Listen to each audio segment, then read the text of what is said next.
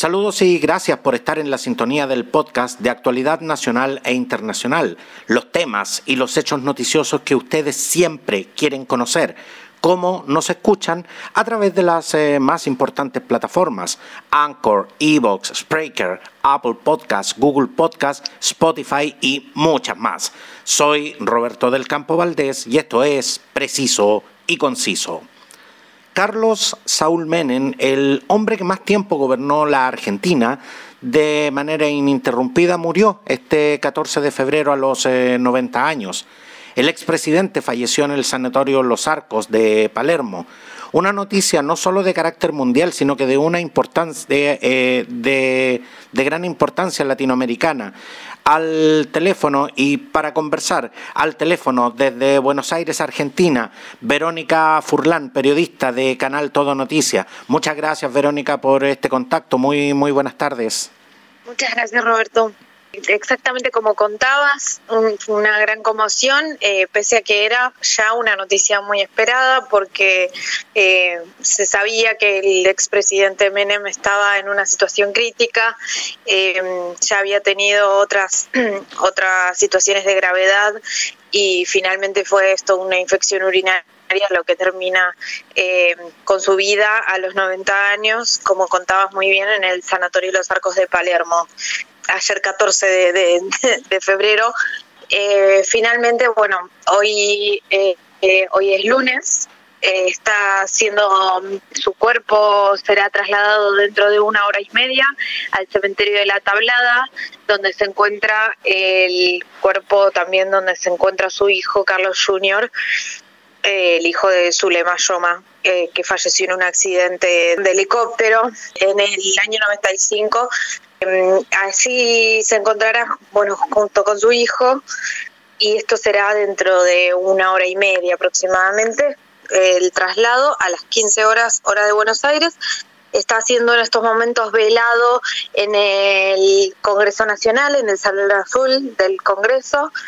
A las 20 horas, la vicepresidenta Cristina Fernández de Kirchner se presentó en el Congreso, eh, hubo una ceremonia privada muy, muy, muy cortita, eh, en el que la familia pudo, en la que la familia pudo despedirse.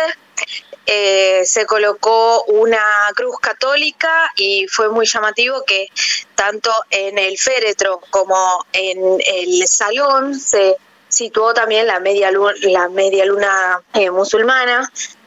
recordemos que si bien Carlos Saúl Menem, de la familia Menem, profesa la religión eh, musulmana para poder asumir en ese momento eh, la, la presidencia argentina, él se convirtió al catolicismo.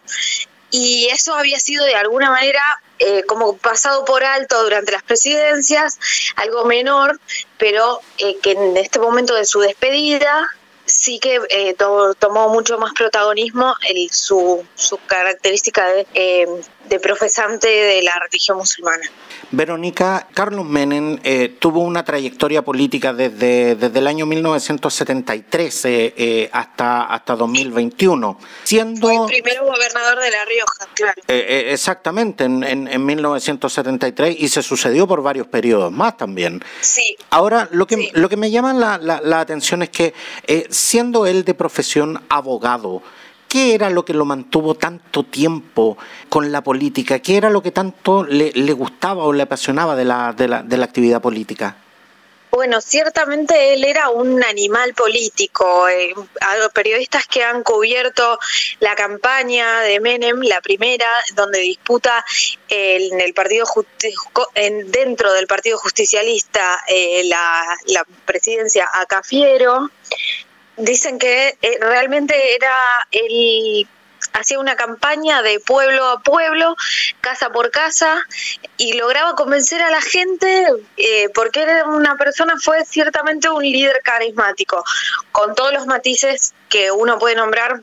Eh, entre los cuales tenemos bueno los atentados, las causas de corrupción, muchas prácticamente en su mayoría quedaron impunes, eh, y, la voladura de Río Tercero, la, él eh, arranca en política con un discurso que uno podría situar dentro de la centroizquierda, eh, que tenía que ver con el justicialismo, eh, prometiendo un salariazo, y mm, finalmente cuando asume eh, toda su política económica tuvo que ver más con el liberalismo económico estadounidense que tenía que ver con abrir las puertas a las importaciones, y bueno, eso de, en definitiva destruyó el empleo en Argentina, y lo, pero de alguna manera también eh, con el plan de convertibilidad, o sea, el uno a uno, un peso, un dólar, eh, logró 10 años de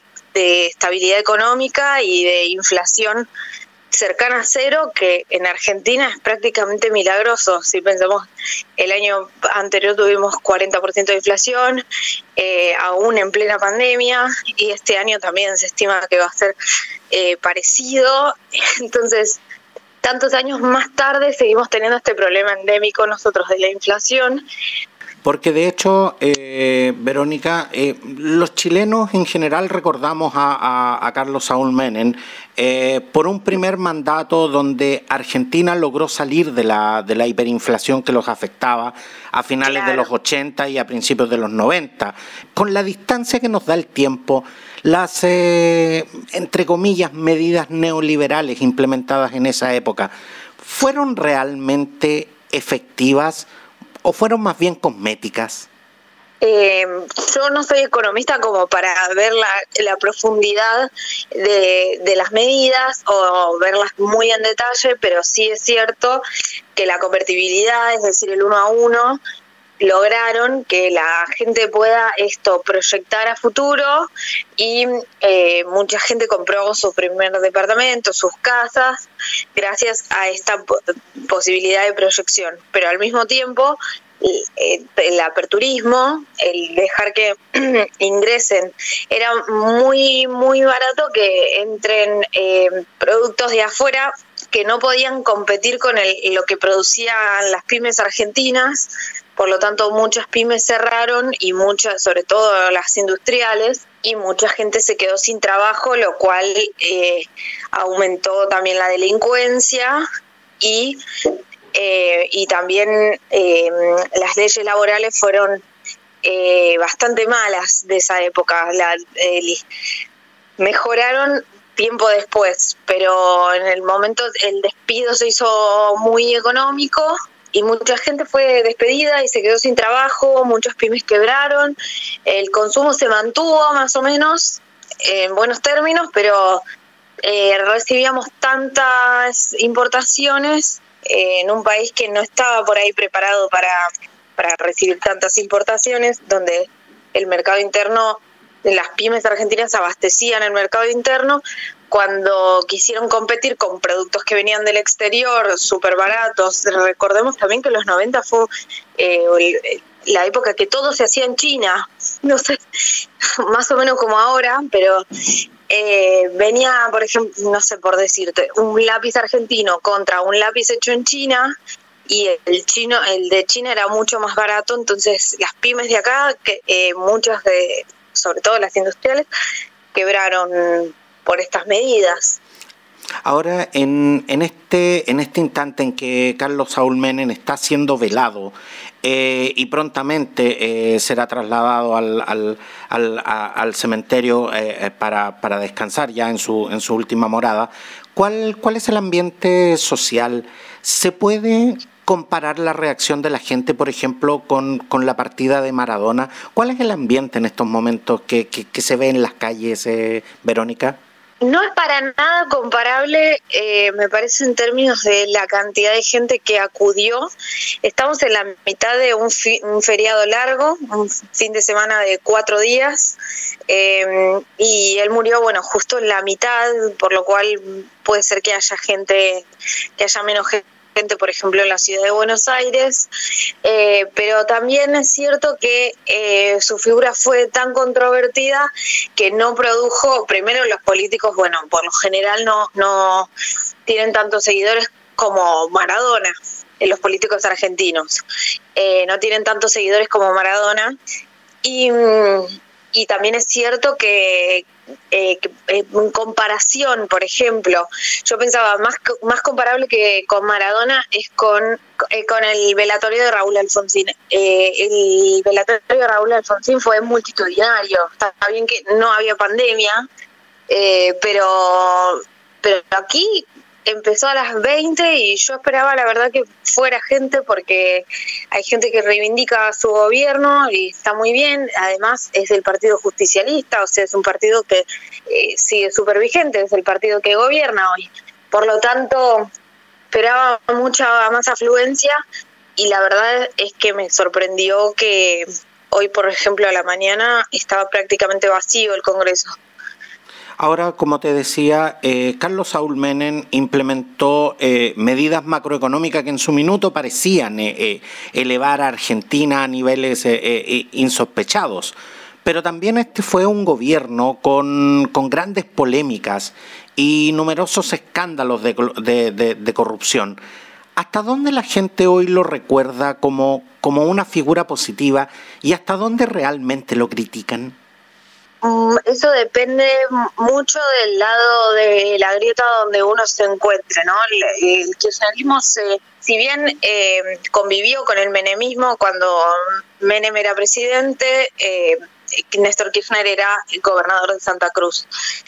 Y, tenían una relación dentro, dentro del mismo partido, cordial, eh, muchos funcionarios que luego fueron parte del kirchnerismo trabajaban y, estaban dentro de los gabinetes de, de Carlos Saúl Menem, pero sin embargo, creo, y esto es una opinión personal, eh, por una cuestión de diferenciación política y de lo que necesitaba cuando, cuando en 2003, eh, cuando se presenta a Carlos Saúl Menem y compite con Néstor Kirchner en las elecciones, el kirchnerismo necesitó diferenciarse lo más posible del menemismo. Por lo tanto, si bien habían votado a favor de las leyes eh, que propuso Menem, tenían parte del gabinete, que bueno, que luego el gabinete de Kirchner tuvo un montón de funcionarios que eran afines a, Menem y si bien habían tenido una relación muy cordial entre ellos, eh, de alguna manera desconocieron todo esto y se pusieron en la vereda enfrente. Entonces, ahí creo que radica un poco la, la cuestión de por qué eh, hoy está muere en esta tremenda soledad, digamos, de, movilización de la gente, porque muchos que, que eran de su propio partido, eh, de alguna manera desconocieron esos años que fueron los 90. Una, una, pregunta que no puedo dejar de hacerte. Eh, cuando he estado mirando eh, las imágenes de, eh, que, Canal Todo Noticias ha, estado emitiendo, la gente, la gente que, que, está en el velatorio se ha acercado en forma muy cariñosa a su, a su hija su, Zulemita. ¿Cómo es vista la figura de, de, de su ex esposa, Cecilia Boloco, en este instante en Argentina? Es una figura vinculada a él mismo, por lo tanto, eh, no, no, sabría decirte qué piensa la gente de Cecilia Boloco. Lo que sabemos de ella es, eh, bueno, que volvió a Chile y que eh, vive con, su hijo Máximo y que, y bueno, que en su momento acompañó al expresidente y, y que después bueno, como se veía, se veía que no era un matrimonio que tal vez no iba a prosperar, eh, y, dicho y hecho no, no prosperó, y bueno, así es como terminan separados. Pero no, no sabría decirte qué opinión hay de Boloco, porque va muy vinculada también a Menem y, y también a esto que decíamos de la grieta, de si uno está de un lado o del otro, puede ser que tenga una opinión u otra. Dos de los hechos de mayor impacto mediático durante, durante su extenso gobierno fueron eh, los atentados eh, terroristas contra, contra la sede de la AMIA y la Embajada de Israel en Argentina. ¿Hasta dónde estos ¿Eh? hechos son atribuibles a la decisión de Carlos Saúl Menem de suspender un acuerdo de transferencia tecnológica nuclear a Irán? Bueno, es una de las teorías que, que el atentado a la AMIA fue producido por este hecho puntual de Irán, eh, y el atentado a la Embajada de Israel por eh, la, participación argentina, que fue, digamos, todo, fue mínima, pero bueno, la colaboración argentina en, el, en la guerra del Golfo como aliado de Estados Unidos. Posible y es posible que por eso lo que lo que está comprobado es que hubo participación de funcionarios del gobierno de Menem en el encubrimiento. Por eso también hoy eh, la ADAIA, que es eh, la asociada a la AMIA, eh, emitió un comunicado en el que, bueno, condena profundamente que, haya resultado, Menem fue absuelto en la investigación del encubrimiento, en lo que se llamó el juicio AMIA 2. Pero, bueno, siempre queda la fecha de, que los atentados estuvieron relacionados a eh, la política exterior de Argentina en esa época, obviamente, eh, con Menem a la cabeza, por lo tanto sería responsable. Eh, y, mientras todo esto se iba dando, Argentina participaba en la venta ilegal de armas que desemboca en la voladura de Río Tercero, que es una ciudad en Córdoba, eh, por lo cual esta mm, ciudad ahora no está, eh, no adhirió, por decirlo de alguna manera, al em, duelo nacional y no hará ningún homenaje al expresidente. Carlos eh, Saúl Menem será enterrado junto, junto a su hijo fallecido en 1995. Hasta el día de hoy se dice que su muerte fue un asesinato y no un accidente. El expresidente ¿Conocerá por fin la verdad o se lleva el secreto a la tumba? La que sostiene eh, la teoría de que fue un atentado es eh, en particular Zulema Yoma, la madre del chico y la ex esposa del expresidente. Eh, pero también hay motivos para pensar que fue un accidente era fue extraño el accidente en el sentido de que volaba muy bajo para ser un helicóptero, pero también es cierto que, Carlos Jr.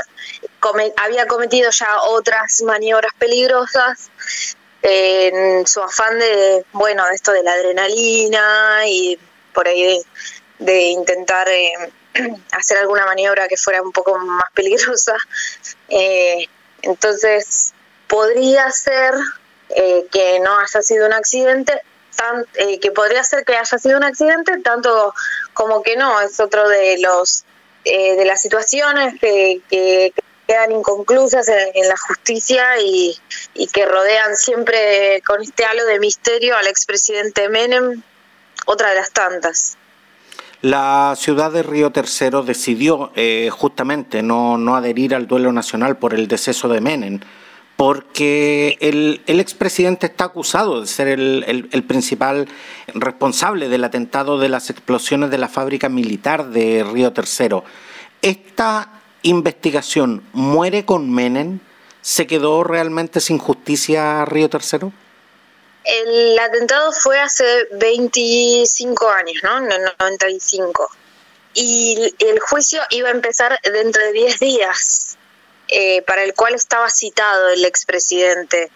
Así que, por lo tanto, mm, sí, la gente, hoy por ejemplo, eh, parte de la cobertura fue hablar con una, con la mamá de una de las víctimas y ella tenía totalmente la sensación de que el, la muerte de su hija había quedado impune.